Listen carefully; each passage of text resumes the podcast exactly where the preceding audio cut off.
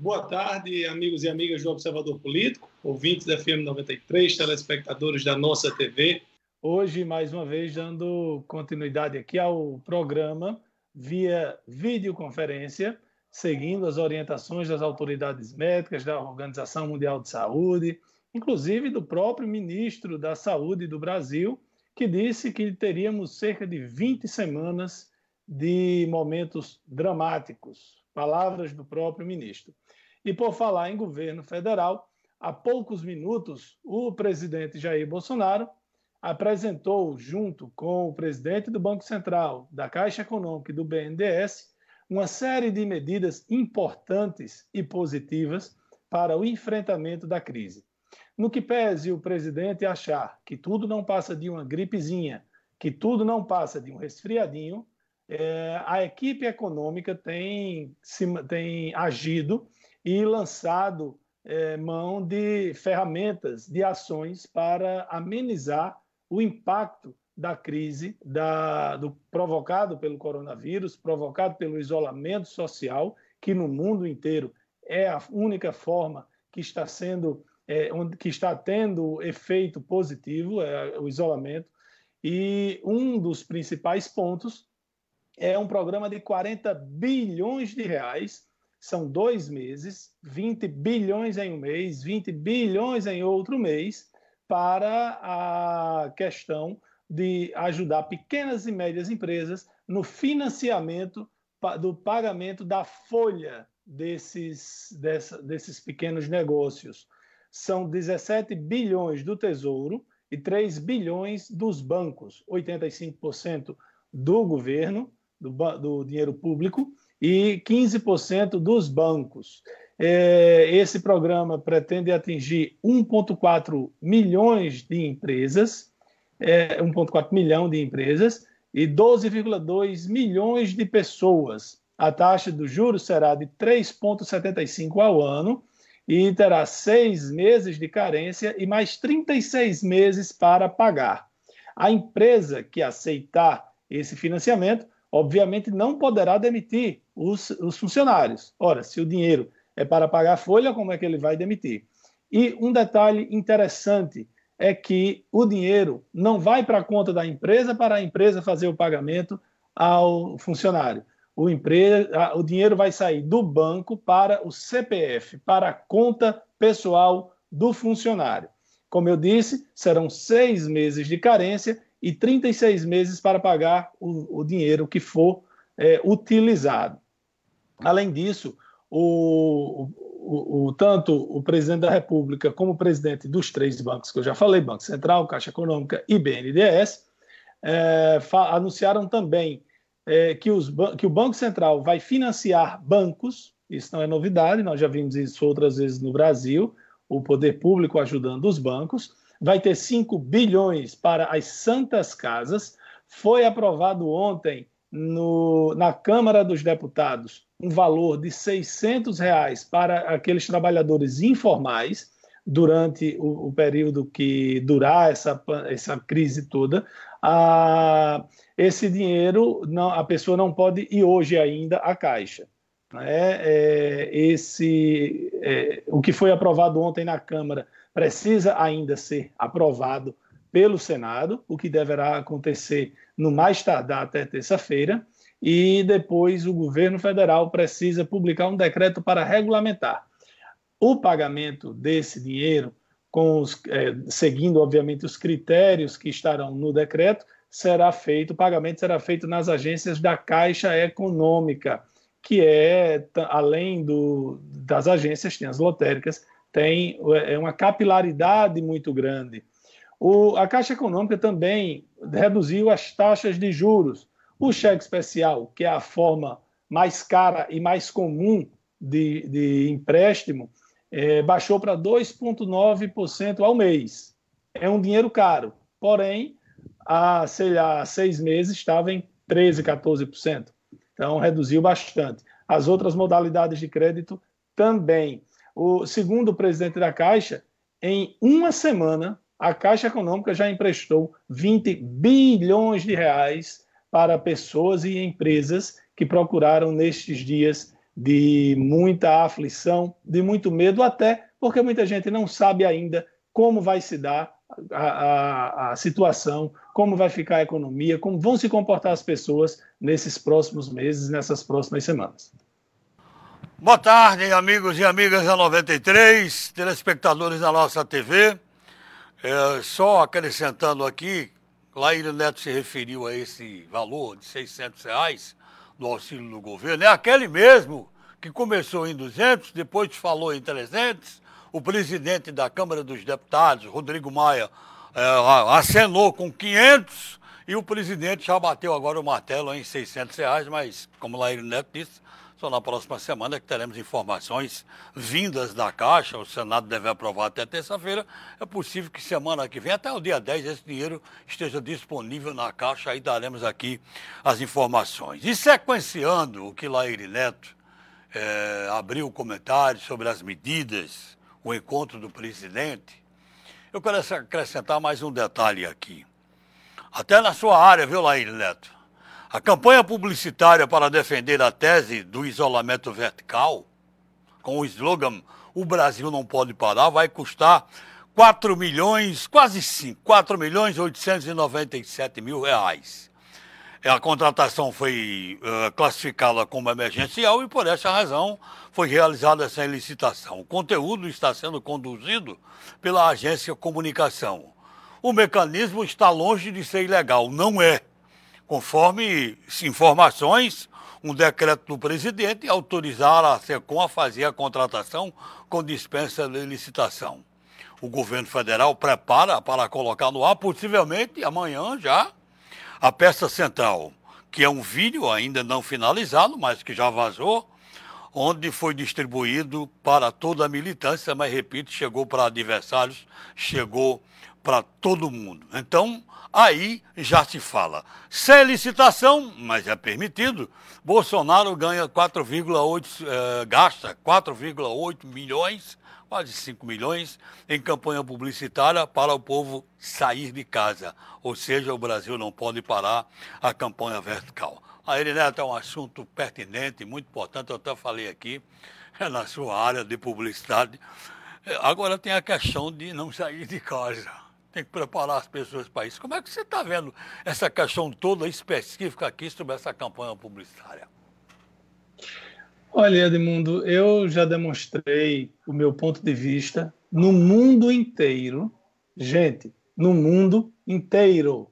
No Japão, na Inglaterra, nos Estados Unidos, na França, na Itália, na China, no Chile, em todo o mundo, a única forma eficaz de se amenizar a chegada, o impacto, o espalhamento do vírus é através do isolamento social.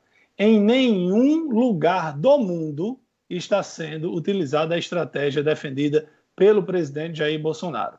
Medida que era condenada pelo próprio ministro da Saúde até quatro dias atrás, cinco dias atrás. Mas levou a chave de roda e adaptou o seu discurso ao discurso do presidente. E isso, uh, ele tinha duas opções.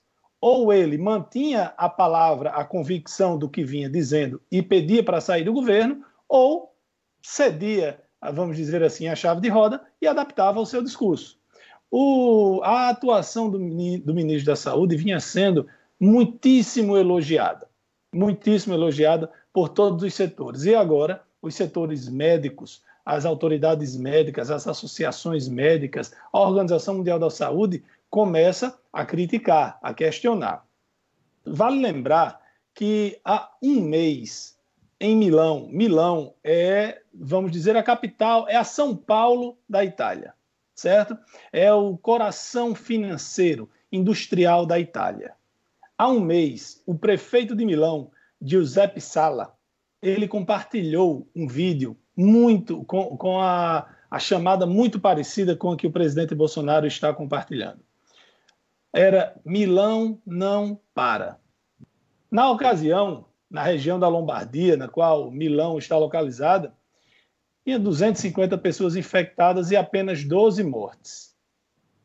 Hoje pela manhã, haviam mais de haviam 35 mil pessoas com doença confirmada na região e 4.861 mortes somente na região da Lombardia. É, a, só na região da Lombardia teve mais mortes do que em toda a China. Toda. Bom, ah, mas a China está mentindo com relação aos números. Bom, eu, eu posso supor que sim, mas eu não posso provar, afirmar que sim. É, independente da China estar mentindo ou não com relação aos seus números, o prefeito de Milão está pedindo perdão à população, porque agora ele reconhece que errou. Mas ele disse que não errou de má fé.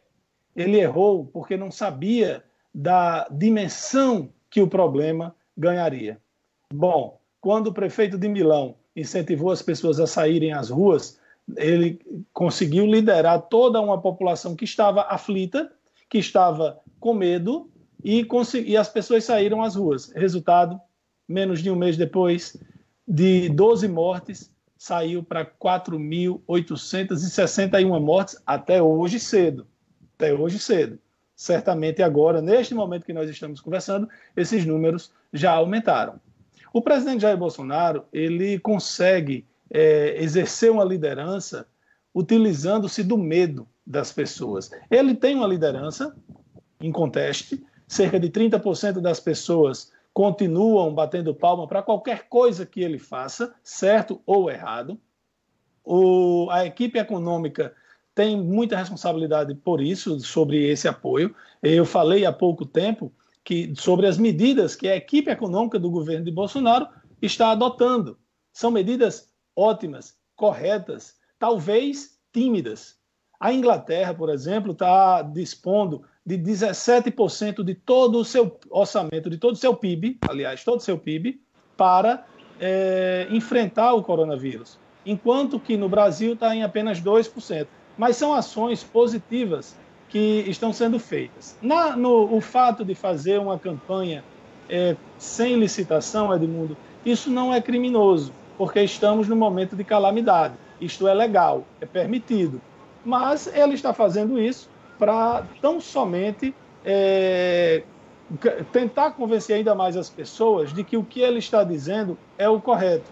Em vários momentos da história da humanidade, é, em vários momentos, teve vários líderes que utilizaram-se do medo das pessoas para que é, conseguissem a liderança. É, eu não gosto de usar é, um caso específico, mas é, é, vou apenas citar aqui que Hitler fez isso na Alemanha, devastada, e conseguiu convencer todo mundo de que a raça ariana era superior, e o resultado nós sabemos o que foi a Segunda Guerra. Ah, não estou comparando Bolsonaro a Hitler, estou apenas falando na estratégia de se utilizar do medo das pessoas para é, conquistar isso. E ele tem conseguido isso. Se você for ao centro de Mossoró agora, você vai ver que tem muita gente que tem comércio funcionando normalmente. Os casos ainda não começaram a estourar. Tem mais três casos confirmados em Mossoró, totalizando cinco casos na nossa cidade. Próxima semana vai ser o estouro da boiada. E há quem diga, há especialista dizendo, há um, um infectologista da Fiocruz afirmando o seguinte, que apenas 20% dos casos estão sendo notificados. Ora, não tem Estados Unidos é casos do mundo. Mas por quê? Porque os Estados Unidos estão fazendo teste em massa. Talvez, se o Brasil tivesse a condição de fazer testes em massa, nós tivéssemos um número parecido com o dos Estados Unidos, mas nós não temos. Né? Bom, nosso companheiro César Santos conseguiu aí conectar, já está nos ouvindo. César, está tudo bem por aí? Boa tarde. Boa tarde, Laire Neto, amigos do Observador Político.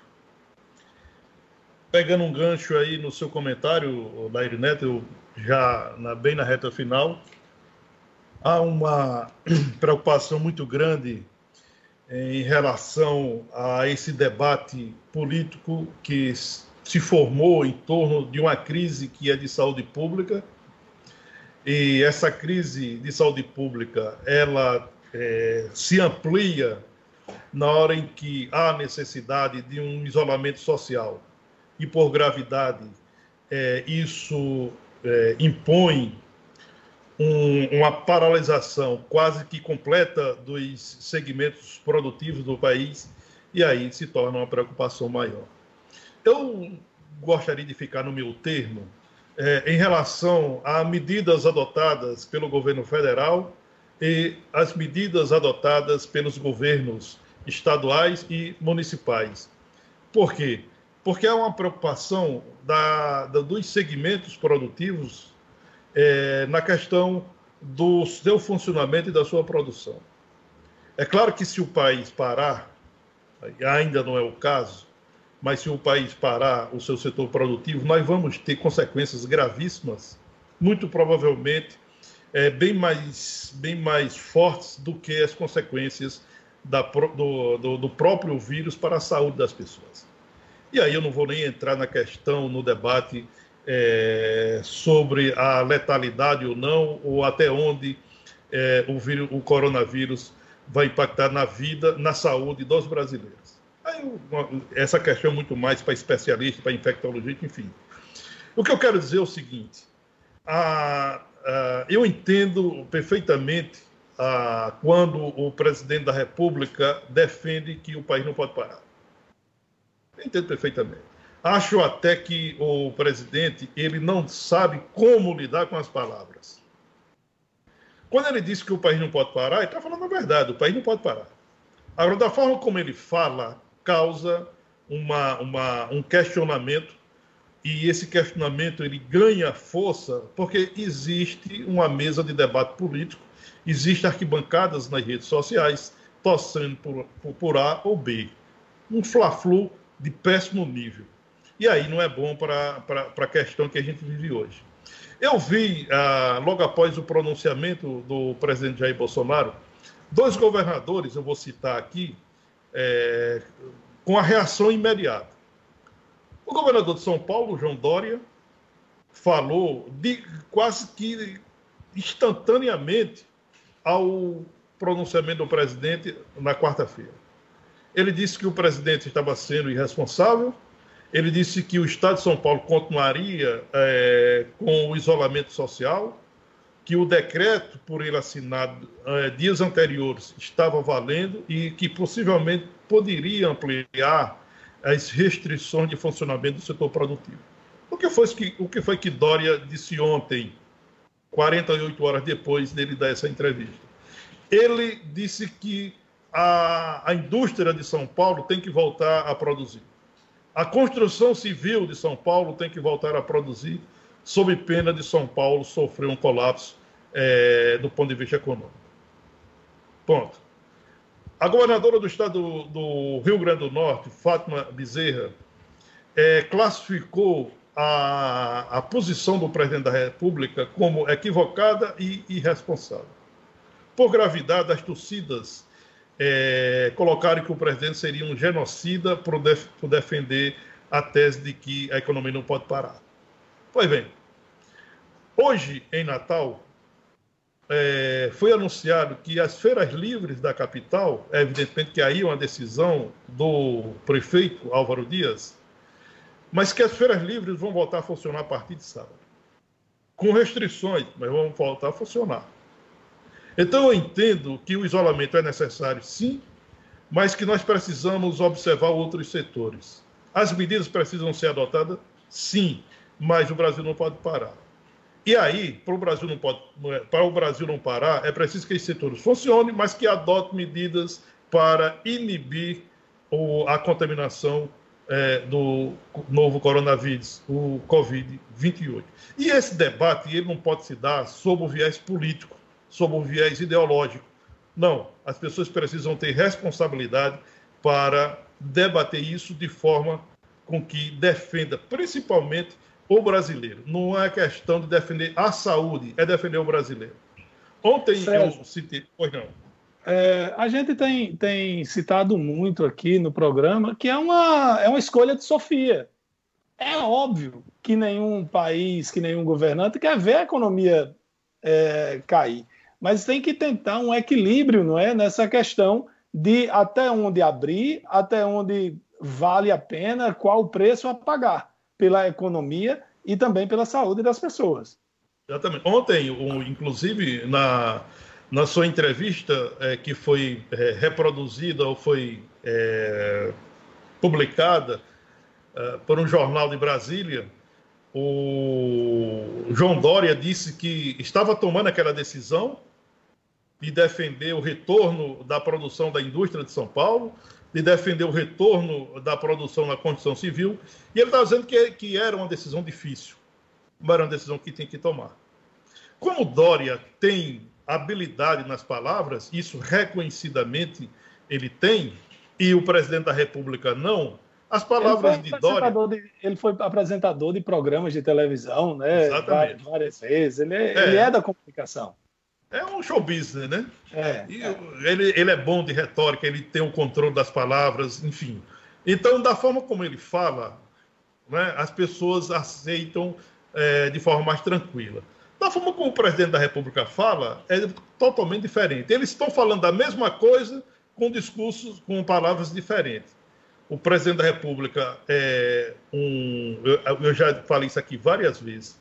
Ele é ignorante, ele é grosso, ele não tem perfil para ser presidente de uma nação. Isso aí, a gente já falou isso aqui e já repetiu várias vezes. Pois bem, mas se, se, se você tirar essa questão do perfil do presidente e focar no, na defesa do que se faz, né? É exatamente isso. Eu vou exatamente nessa linha de raciocínio. Eu citei ontem aqui que saúde em primeiro lugar. Ponto. Isso não se discute. Agora, existe saúde sem o bem social? Existe o bem social sem uma economia forte? Existe economia forte sem o dinheiro circulando? Existe dinheiro sem produção? Claro que não. Essas coisas estão intrinsecamente é, unidas uma às outras. Eu penso que a partir daí nós vamos começar a ter uma, uma retomada, eu, eu acredito de forma lenta, as atividades é, dos setores produtivos. Aqui em Mossoró, por exemplo, o decreto da prefeita Rosalba Ciarline é, ela, ele se encerra, ele tem prazo até o dia 30, ou seja, até a próxima segunda-feira. A partir da terça, se esse decreto não for prorrogado, o comércio de Mossoró pode voltar a funcionar, bares e restaurantes também, é, também o shopping, enfim. Vamos torcer para que nos próximos dias a gente possa ter uma, de forma mais clara o que pode abrir ou não, o que pode funcionar ou não, de forma, no, o máximo de segurança para a saúde das pessoas. Olha, nós estamos aqui recebendo, uh, muito interessante, aqui do Paulo da Comodoro. Ele está dando a sugestão de pauta e reivindicações para que possa ser levado à governadora Fátima Bezerra. Ele cita três pontos aqui. Primeiro, diferença de alíquota cobrada com 90 dias. Segundo, suspensão das críticas para quem estava em dia das dívidas para quem estava em dia do decreto de fechamento. E em terceiro, prorrogar o IPVA dos veículos das empresas afetadas, incluindo mototáxi, táxi, obrigado ao Paulo da Comodoro. Muita gente criticando aqui também a questão da governadora Fátima Bezerra dos 3 milhões de investir em publicidade, mas me parece que ela tinha recuado. E com mais um detalhe, estão sugerindo aqui, já que o governo vai dar 600 reais, porque a prefeitura não dá 100 e o governo do estado 300 para fechar um mil reais. Isso eu acho que não vai ser possível não. O que, é que vocês acham? Bom, ah, com relação aos 3 milhões da que a governadora que, que publicou e depois revogou a publicação, é, não está mais valendo, para ficar bem claro, é, era para fazer campanhas. O governo federal está gastando 5 milhões praticamente, sem licitação, para uma campanha específica. É, ah, mas o Estado é pequenininho, o país é grande. Ok, é, se justifica por isso. Mas a, o governo do Estado voltou atrás. Não é? é eu acho que é importante você fazer campanhas para é, esclarecer, para orientar a população. É, é, César, se você quiser fazer algum comentário com relação a isso, depois eu gostaria de fazer aqui uma, dar uma passada pelos comentários do Facebook. Olha, é, a governadora Fátima Bezerra, ela havia contratado uma agência de publicidade por 3 milhões de reais para uma, um trabalho específico sobre o coronavírus. Evidentemente que essa, essa peça publicitária ou essa campanha publicitária teria como foco principal vender as ações é, adotadas pelo governo do Estado. Hoje eu li que o presidente da República, ou o governo federal, perdão, contratou uma agência de publicidade sem licitação pelo valor de 4 milhões e meio de reais. E essa, essa agência ela vai fazer a campanha o seguinte: o Brasil não pode parar. Ora, essa é uma frase do presidente. Então, na, é, a gente entende que a partir dessa campanha publicitária, que vai ser bancada com dinheiro público, com dinheiro do contribuinte, ela vai ser uma, uma campanha personificada. Vai vender uma frase do presidente da República, não um trabalho de governo. Então, vejo como equivocado, até porque tanto essa questão do governo federal quanto a do governo que nós é, empresário, temos empresa de trabalha com, em comunicação há 38 anos, somos totalmente favoráveis à publicidade pública. Até encontramos a obrigatoriedade dos governos de ter a publicidade pública. Mas nós, nesse momento, nós temos que observar o seguinte: tanto o governo estadual como o governo federal já têm os seus orçamentos a, a, o orçamento da a rubrica da comunicação. Do Rio Grande do Norte como a, Secretaria de Comunicação tem necessidade. Essas duas cotas, é, baseadas na calamidade pública, estadual como federal, contratando agências de publicidade para gastar um dinheiro extra para uma campanha específica. E aí, nesse caso, eu sou totalmente contra. Bom, o nosso amigo Carlos Costa manda aqui uma notícia bem interessante. O governo federal, diante da declaração do estado de calamidade, é, autorizou que parlamentares remanejassem verbas, suas emendas, para utilização, com liberação imediata, para utilização no, no enfrentamento ao coronavírus. Os deputados federais e senadores do Rio Grande do Norte estão remanejando 65 milhões e 300 mil reais. Quem alocou o maior montante de recursos foi o deputado aqui de Mossoró, Beto Rosado, que colocou 9,6 milhões de reais. Fábio Faria colocou 7,3, o senador Jean Paul colocou 6 milhões, o deputado Rafael Mota colocou 4 milhões, é, Zenaide 3,6 milhões, Stevenson 3 e Natália Bonavides 2,3 milhões. Esses recursos podem ser repassados, utilizados por estados, pelo, pelo estado e por municípios. Muito bom. Obrigado, Carlos Costa, que está nos acompanhando, mandou foto aqui da televisão dele, assistindo a, a, o Observador Político. Eu dou, vou dar uma passada aqui pelo Facebook, mandar um abraço né, para a turma que está acompanhando: Vânia Lúcia, Júnior Paiva, Fátima Dias, Jandirene, Iraquian, é, é, Luiz Cavalcante, quem mais? Luiz Cavalcante diz assim: César, você sabe que em 45 a Alemanha e Japão ficaram totalmente arrasadas, sem indústria, sem comércio, sem nada, totalmente terra arrasada. E hoje estão como estão Japão e Alemanha. Vamos sobreviver sim. O importante é salvar vidas, inclusive a sua, que em todo comentário leva para o lado político. Já Marcos Oliveira diz: César, parabéns pelos comentários esclarecedores. E Marcos de, pergunta aqui: é verdade que o tomógrafo do Tarcísio Maia não está funcionando? Eu não tenho essa informação com relação ao tomógrafo. Vocês têm? É o seguinte, uh, na informação que a gente tem, é, a primeira informação que chegou aqui, inclusive no início do programa, que havia um problema. Depois chegou o desmentido, ficou a dúvida se tem problema ou não. Deixa eu mandar aqui um abraço também para a Zeneide na ilha de Santa Luzia, um abraço, querida, o Isná nas Barrocas, também ligado é, aqui com a gente, o nosso abraço. Informação sobre a área policial, hein? Abraçar também aqui ali Osmar, no bairro Belo Horizonte, no bairro Lagoa do Mato, um buraco que tem lá na rua, não está dando aqui para falar muito a respeito. Olha, sobre a justiça concede regime domiciliar para todos os presos por pensão alimentícia. Quem está com problema de pensão aí está preso, vai para o regime é, domiciliar. E um detalhe, esta semana, hoje é sexta-feira, o coronavírus tomou conta de todo o noticiário, é claro, em toda parte, a informação que se tem, já confirmada, três homicídios, três mortes violentas em Mossoró esta semana, o que está sendo muito pouco divulgado por conta, claro, evidente, do noticiário que a gente já disse, toma conta é, o coronavírus Tudo. de todo o noticiário. Mas se foi, foram três de segunda para cá, está uhum. é, tá mais, tá mais ou menos mantendo a média? 38, me no, parece, 38. Normal, 38. Normal para a nossa cidade? Bom, está é, dentro, acho que da média. Daqui a pouquinho eu vou ver isso aqui com o pessoal, mas está, me parece, Veja dentro da média. Né? O assessor para assuntos é, de polícia, Sadraque. É, vou, ele vai nos auxiliar aqui, o nosso assessor de assuntos diversos, nosso grande Sadraque. Olha, sobre Bom, essa questão do dinheiro a receber, não adianta quem não é cadastrado, quem não é.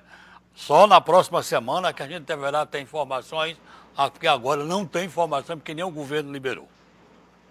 Olha, é, eu não sei se vocês eh, tiveram conhecimento, mas a Câmara dos Deputados está votando em sistema remoto. Né? Os parlamentares estão votando de suas casas. E ontem, aliás, na quarta-feira, a Câmara dos Deputados aprovou o projeto de lei 786-20 de Hildo Rocha, lá do Maranhão, que prevê a distribuição dos alimentos da merenda escolar para as famílias dos estudantes que tiveram suspensas as suas aulas. A César até comentou aqui quando Edmundo noticiou que lá no Rio de Janeiro a escola ia dar a merenda aos estudantes. César até disse: bom, mas se você junta para merendar, é o mesmo risco de juntar para estudar. Então, esse, esse projeto que depende de aprovação do Senado e sanção presidencial para virar lei, ele autoriza que as escolas, que, a, que as prefeituras, que as escolas peguem a merenda escolar e entreguem às famílias. Como isso vai ser controlado, só Deus sabe. É um problema, né? Olha, vamos aqui, é, uma notícia de ontem à noite e que passou aí, talvez, despercebido pela grande, pelo grande público, porque nesse momento a gente tem os olhos e, a, e, e toda a atenção ao novo coronavírus, e não poderia ser diferente, é, é que o ex-deputado Eduardo Cunha, que está preso há, há, três anos, há quase quatro anos, desde 2016, ele recebeu autorização para cumprir a prisão domiciliar com o uso de, torno, de tornozeleira eletrônica. Essa decisão foi da juíza Gabriela Rada, da 13ª Vara Federal de Curitiba. Ela que é, substitui, ela que ficou na, na terceira vara federal, que era do ex-juiz Sérgio Moro, e ela é quem cuida das, dos processos da Operação Lava Jato. Portanto, o Eduardo Cunha, que estava preso ou está preso desde 2016, ele vai para casa é, para a prisão domiciliar usando tornozeleira. Qual foi a justificativa da magistrada? É que o Eduardo Cunha tem mais de 65 anos de idade, portanto, ele está, ele faz parte do grupo de risco do coronavírus, é, coronavírus, perdão. E aí, o ambiente onde ele se encontra preso não é adequado para prevenir contra a doença. Eduardo Cunha vai para casa. Agora, eu tenho uma tese em relação a isso, é, em relação à prisão de Eduardo Cunha, da seguinte forma: quando caiu o, a, a prisão em segunda instância, uma decisão apertada por seis votos a cinco no Supremo Tribunal Federal, eu entendi que a partir dali a prisão de Eduardo Cunha passou a ser uma, uma prisão é, ilegal. Por quê? Porque Eduardo Cunha não tem sequer condenação em segunda instância. Eduardo Cunha está preso preventivamente. Nós temos uma prisão preventiva aí de quase quatro anos. Então, se o STF, se a nossa Suprema Corte entendeu de proibir a prisão em segunda instância, então a prisão de Eduardo Cunha passa a não ter mais sentido. E é até antipático falar isso aí. Mas se a gente olhar sob a luz da lei, é, é, não é interessante no Brasil em qualquer parte do mundo você ter uma prisão tão longa, é, uma prisão preventiva. Significa dizer que a prisão preventiva ela tem mais poder do que a prisão em primeiro grau, do que uma prisão em segundo grau.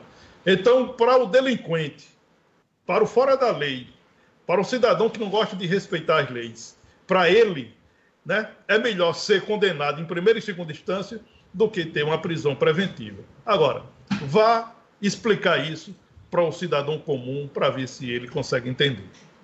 Bom, é, nós recebemos. Ah, eu tô, eu estava fazendo aqui uma conta é, com relação ao coronavírus, né? Até agora, no mundo, ele atingiu 559.143 pessoas, o que dá 0,007 da população mundial. E foram até agora 25.278 mortes. Isso em três meses de doença. É, se é claro que o ritmo não vai continuar o mesmo por muito tempo. Vejo o caso da China que já diminuiu bastante o número de novos casos. As pessoas vão ficando imunizadas, aquelas pessoas que têm a saúde de alguma forma mais fragilizada vão é, é vão via óbito, infelizmente, e resta saber quantos por cento da população mundial vai ser atingida por isso, por essa doença. A Organização Mundial de Saúde calcula que entre 60% e 70% da população do mundo inteiro terá tido o, terá contraído o vírus do Covid-19 em um ano. Até agora está em 0,007%. Olha, recebendo a informação aqui procedente, atenção Tibau, é que está faltando vacina é, contra a gripe em Tibau. São Secretaria de Saúde, o prefeito lá de Tibau. Pessoal, informação procedente chegando aqui que está faltando vacina é, contra a gripe lá em Tibau. E o doutor Saúl Dias, que é veterinário, do Hospital Veterinário Quatro Patas, nosso amigo ouvinte e telespectador, é, mostrando a sua preocupação, dando opinião. Um amigo dele está com um parente internado em estado grave, a dificuldade no hospital é muita, e ele está lembrando essa questão das pessoas irem para a rua. Olha, a nossa rede de saúde, mesmo que seja reativado o hospital da polícia, hospital de campanha se vier, hospital que venha, como o Hospital São Luís, nossa rede pública, vamos falar aqui em termos de Rio Grande do Norte e Mossoró, e Mossoró especificamente, não tem condições de abrigar, de receber todos os doentes. Daí toda essa preocupação. Obrigado ao doutor Saúl Dias pela colocação aqui, que realmente na nossa rede de saúde não tem. A gente já tinha, imagine, o Tarcísio Marques já tem problemas toda hora, imagine com essa situação agora do Covid-19. E o Tiago Moura diz o seguinte: teste em massa é resultado rápido, é a única saída. Doentes nos hospitais e sadios nos seus postos de trabalho para o Brasil não parar. É o que está colocado, inclusive o Tiago Moura colocou aqui, é o que está colocado também no G1, portal de notícias da Globo. Chegamos ao meio-dia e 40, vamos ao intervalo? Só, antes de chamar o intervalo, Edmundo, é, só Marcos Oliveira está aqui perguntando no Facebook se tem alguma notícia sobre pensão alimentícia. A gente já disse que o STJ determinou que quem estivesse preso por pensão alimentícia fosse enviado para a prisão domiciliar. E Roberto Jandir da Rocha também está dando boa tarde. Uma notícia sobre a Inglaterra, que Edmundo é quem é nosso, é, quem mais fala na Inglaterra, o, o príncipe Charles está com está com o coronavírus, né? E agora também o primeiro-ministro da Inglaterra, do, da, da Grã-Bretanha, da, Inglaterra, Boris Johnson, também está com coronavírus. Olha, você é, não peguei o início do programa, né? Que eu estava aqui é, resolvendo algumas questões tecnológicas, vamos assim falar. E aí, é, vocês noticiário em relação a essa questão do, do abono, né? Vamos, vamos assim falar, para os autônomos, trabalhadores autônomos, é, que, subiu para 600 reais, que subiu para 600 reais, né, Edmundo? É verdade. E aí hoje, pois é, e aí hoje o governo, é, agora pela manhã, o governo federal anunciou 40 bilhões de reais para financiar salário do trabalhador de pequenas e médias empresas. É, é, o anúncio foi feito pelo presidente Jair Bolsonaro e pelo presidente do Banco Central, Roberto Campos Neto. O programa vai disponibilizar, no máximo, 20 bilhões por mês, ou seja, 40 bilhões em dois meses. de acordo com o presidente do Banco Central, o dinheiro vai financiar, no máximo, dois salários mínimos por trabalhador. É, isso significa que quem já tem é, salário de até dois salários mínimos continuará a ter esse mesmo rendimento. Entretanto, para os funcionários que ganham acima de dois salários mínimos, o financiamento ficará limitado a esse valor, a esse valor no caso, dois salários mínimos. No caso de um funcionário que ganhe, por exemplo, 5 mil reais por mês, vai ficar a critério da empresa complementar o valor acima de dois salários mínimos. Ainda de acordo com o presidente do Banco Central, o financiamento estará disponível para as empresas com faturamento entre 360 mil e 10 milhões de reais por ano. O dinheiro será exclusivo para a folha de pagamento. A empresa terá seis meses de carência e 36 meses para pagar o empréstimo. Os juros, que aí é importante a, o empresário tomar conhecimento, os juros serão de 3,75 ao ano. Juros baixos para esse tipo de financiamento. Portanto, uma notícia boa que vai aí talvez acalmar os empreendedores que estão preocupados com a folha de salário dos seus funcionários pelos próximos dois meses. Perguntas aqui, Lairinho. Uma para você. Informações aí. O... Oi. Uma para você, João é, Vieira. Eu tinha, eu tinha, trazido essas informações na abertura, César, sem tantos Foi detalhes, não. mas mostrando, inclusive, a, o presidente uma hora diz que é uma gripezinha, que não tem nada, que vamos para a rua, mas graças a Deus tem gente agindo né, para esse enfrentamento. A equipe econômica parece que tem tido força para tomar as medidas que eu considero necessárias, talvez, como disse no começo, um pouco tímidas, se comparadas ao, ao nosso PIB. Né? Outros países estão investindo até é, 18% é, de todo o PIB. Aqui no Brasil está ficando em 2%, mas é realmente muito importante. Quantas pessoas têm aí empresas, pequenas empresas, com cinco funcionários, com 10 funcionários, com dois funcionários e sem faturamento? Como é que vai pagar? Né? E o governo está emprestando dinheiro, salvo engano, os juros é de 3,75 ao ano, tem seis meses de carência e 36 meses para pagar, não é isso? Vou fazer. E, e os juros, os juros 3,75% é, por cento ao ano. Olha, eu tenho duas perguntas aqui, uma para Lairinho, outra para César. Vou fazer em sequência, tá bom? Lairinho, é, João Vieira diz: se você não acha estranho, estão abertos postos de gasolina, supermercados, farmácias e os outros segmentos não são autorizados a abrirem. Você não acha isso estranho, João Vieira? E depois você já entra, César, porque estão perguntando para você falar aqui, pedindo para você falar sobre como funciona e onde sobre as barreiras sanitárias aqui em Mossoró. Lairinho, pergunta de João Vieira, depois passa para César. Ô, João, Primeiramente, obrigado aí pela audiência pela participação. Veja só, tem alguns setores que são considerados essenciais, certo? Por exemplo, alimentação. A alimentação não parou. O que parou foram os restaurantes que têm salão, não pode atender o público lá, mas eles podem funcionar para as pessoas comprarem e levar para suas casas para comer em suas casas. É, postos de gasolina, caminhoneiros não pararam. É, então, como, se o posto de gasolina parar, como é que o caminhoneiro vai você imagine se os médicos, se os fisioterapeutas, se os nutricionistas parassem, como é que as UPAs iriam funcionar? Então, tem alguns setores que são essenciais que não pararam. Se você precisar comprar uma caixa de ovos, por exemplo, se o supermercado não tiver o operador de caixa, não tiver a pessoa que trabalha na limpeza, não tiver o segurança, como é que vai funcionar? Então, tem alguns setores que são essenciais, que precisam. Você não passa uma semana sem comida. Mas você passa uma semana sem comprar roupa, você não passa uma semana é, se você trabalhar com transporte, você não pode ficar sem abastecimento. Mas você pode ficar sem ir a um restaurante para tomar uma cerveja. Então, os setores essenciais ficam abertos. Com você, César. Olha, em relação às barreiras sanitárias, é, elas começaram a funcionar na manhã de hoje.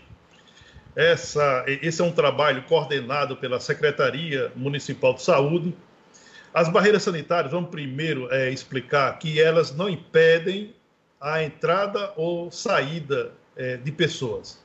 Essa não é a ideia das barreiras sanitárias.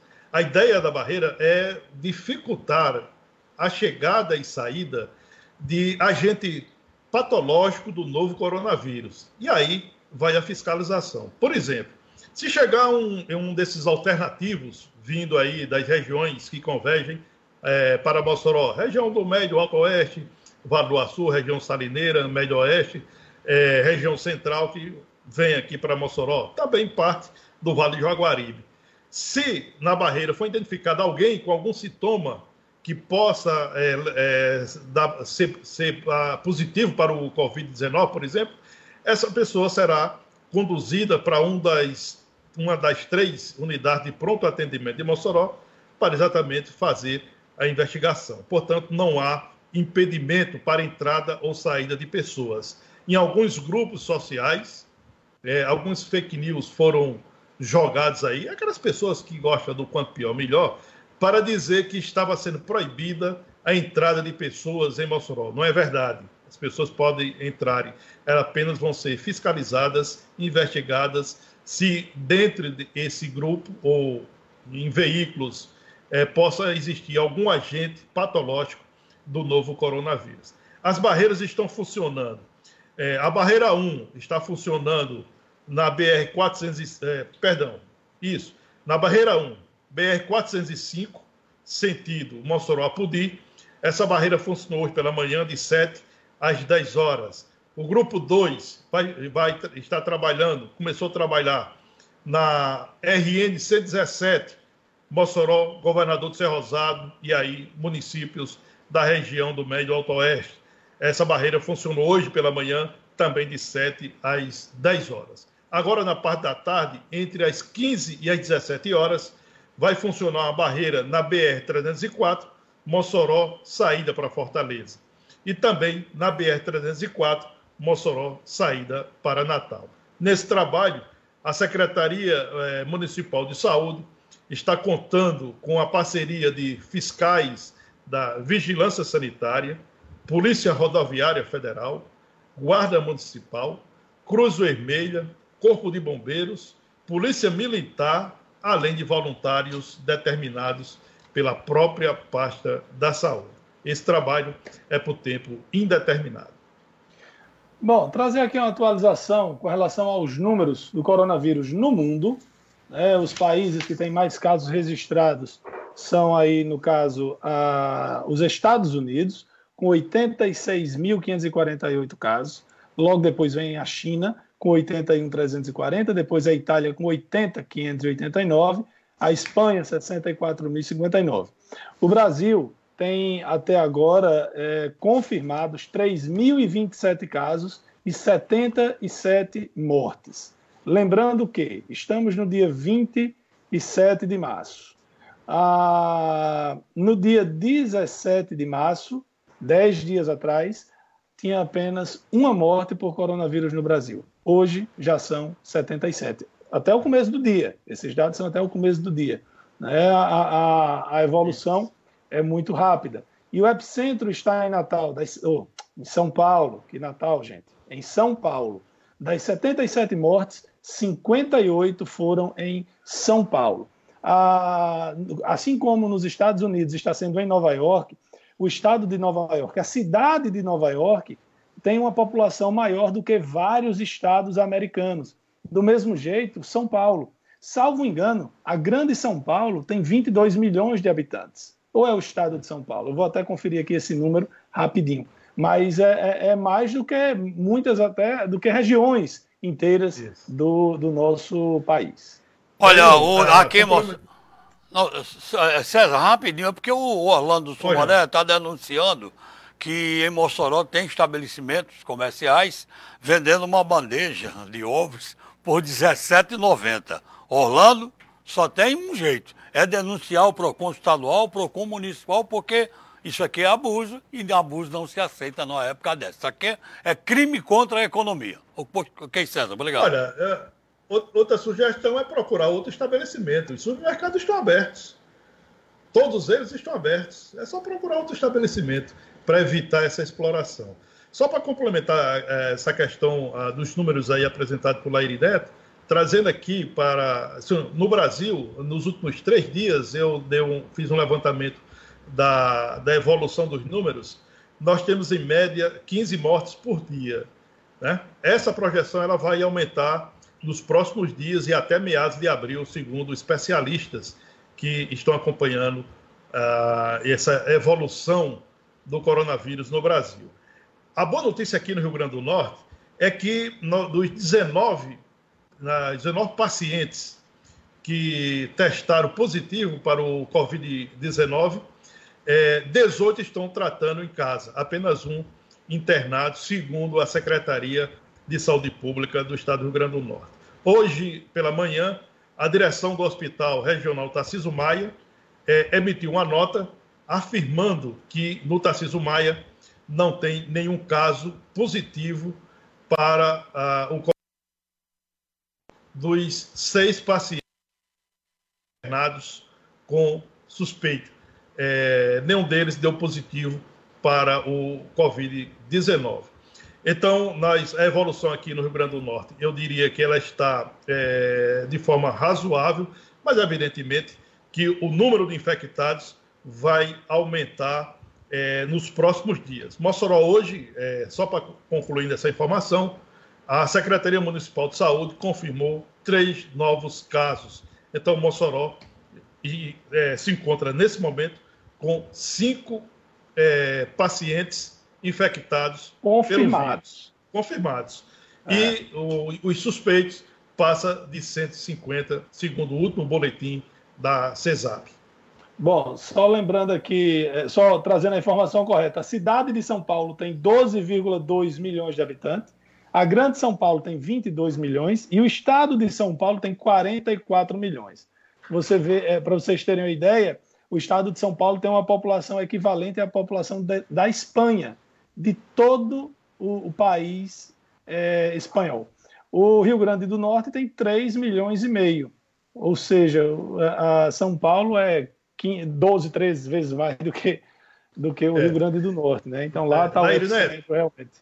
Lairinho, o seguinte, é, em relação à questão da, do número de, de, dos casos no Rio Grande do Norte, nós vamos ter uma velocidade agora, porque o Laboratório Central é, do Rio Grande do Norte decidiu é, a alterar o procedimento dos exames para acelerar os testes do novo coronavírus. Por quê?